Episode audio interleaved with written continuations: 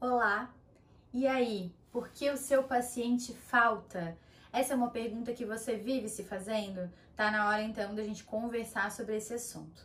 Gente, a falta em consultórios, ela é péssima para o negócio, né? Para o negócio em saúde, porque sim, o seu consultório é um negócio e ele visa lucro, sim, né? Não através do ato médico em si, mas da venda de um serviço.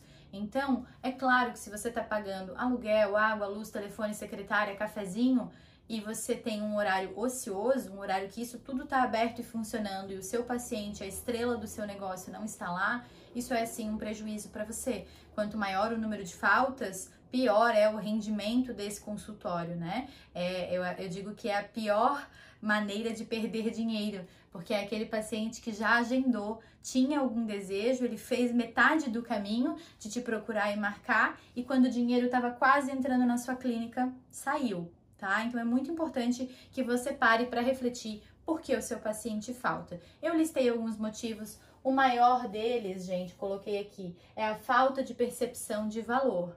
Você faltaria ao show do Paul McCartney se você ganhasse o ingresso? Duvido muito.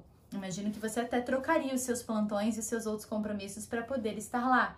Afinal, ele é Sir Paul McCartney, né? Ele tem um nome, você percebe valor no nome e na história dele. Ele é uma autoridade no mundo da música. Você não vira as costas para Paul McCartney. É isso que a gente tem que pensar na medicina. A gente tem que querer ser os Beatles da medicina. A gente tem que querer ser essa figura tão importante que o paciente não consiga simplesmente virar as costas e esquecer que marcou com a gente, tá? E é por isso que muitos colegas ficam muito bravos quando os pacientes faltam. Mas ao invés de a gente só ficar chateado, a gente tem que parar para refletir como que a gente pode modificar isso. Então, sobre geração de valor e de autoridade, eu já conversei um pouquinho com vocês em outro vídeo. Eu vou citar alguns outros pontos e a gente vai conversando, tá bom? Uh, Desorganização do paciente, ele é atrapalhado, desorganizado, pode acontecer. Na minha área acontece bastante. O paciente que está num processo de depressão, por exemplo, ele pode sim ter alterações cognitivas, né, de memória, atenção, e isso pode sim é, deixar ele mais desorganizado na rotina dele e ele se esquecer mais ou se atrapalhar mais é, no dia a dia dele. Pode ter havido problemas de comunicação. Quem avisou esse paciente sobre essa consulta? Foi combinado na hora que ele saiu, na última, ou a secretária que ligou? Ou várias secretárias ligaram em dias diferentes e ninguém registrou no prontuário se o paciente confirmou ou não? Então, é importante que você tenha um roteiro, né, um protocolo dentro da sua clínica de como vai ser feita o como vai ser feito o agendamento e a confirmação das consultas. Os pacientes vão se habituando a essa rotina dentro da clínica e cada vez vai ficando mais fácil deles entenderem e de eles avisarem caso não possam ir à consulta, que claro, você ganha porque você pode então marcar um outro paciente que está precisando.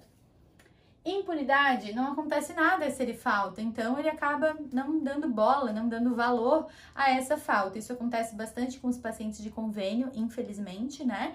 Alguns convênios têm a política de pagar o médico mesmo que o paciente falte. Isso é bem interessante, né? Tem toda uma discussão se isso é legal ou não é, mas é importante porque realmente acaba moralizando um pouco essas faltas, os pacientes se tornam um pouco mais cuidadosos de avisar é, quando eles sabem que vão ter que pagar por aquela consulta, mesmo que não compareçam, né?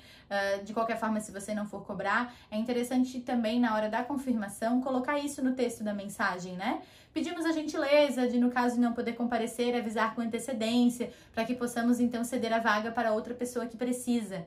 Essa ideia de que não é só o dinheiro, e de fato não é, existem pacientes tentando agendar que não conseguem horário, e justo aquele horário que tinha o paciente faltou, uh, torna as pessoas um pouco mais solidárias e também um pouco mais uh, reflexivas, né, no sentido de se precisam ou não faltar. É, não não conhecem, não valorizam a importância do retorno. Então, isso precisa ficar claro durante o seu atendimento e precisa ficar claro para as secretárias reforçarem isso quando marcam um paciente, né? Independente da sua área. Olha, ficou agendado seu retorno para a data tal. Lembrando que é muito importante esse retorno pós-operatório para que a médica possa ver se ficou tudo certo com essa cirurgia, ver se tem necessidade de fazer algum exame, né? Ou pós-procedimento, no caso da dermatologia, por exemplo. Olha, ficou combinado o retorno para a data tal. Lembrando que se você precisar fazer algum ajuste, né, alguma nova aplicação de botox, essa é a data em que está dentro do seu pacote, sabe? Sinalizar para o paciente qual é a relevância desse encontro. Às vezes o paciente melhora e ele diz que ah, acha que não precisa, e aí depois num outro momento ele vai solicitar esse retorno e aí não está mais incluso, e aí começam os problemas de comunicação. Então é importante que a gente deixe claro qual é a importância do retorno, né?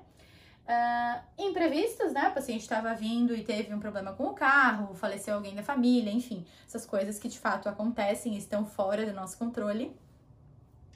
E um outro ponto muito importante, gente, experiência negativa prévia.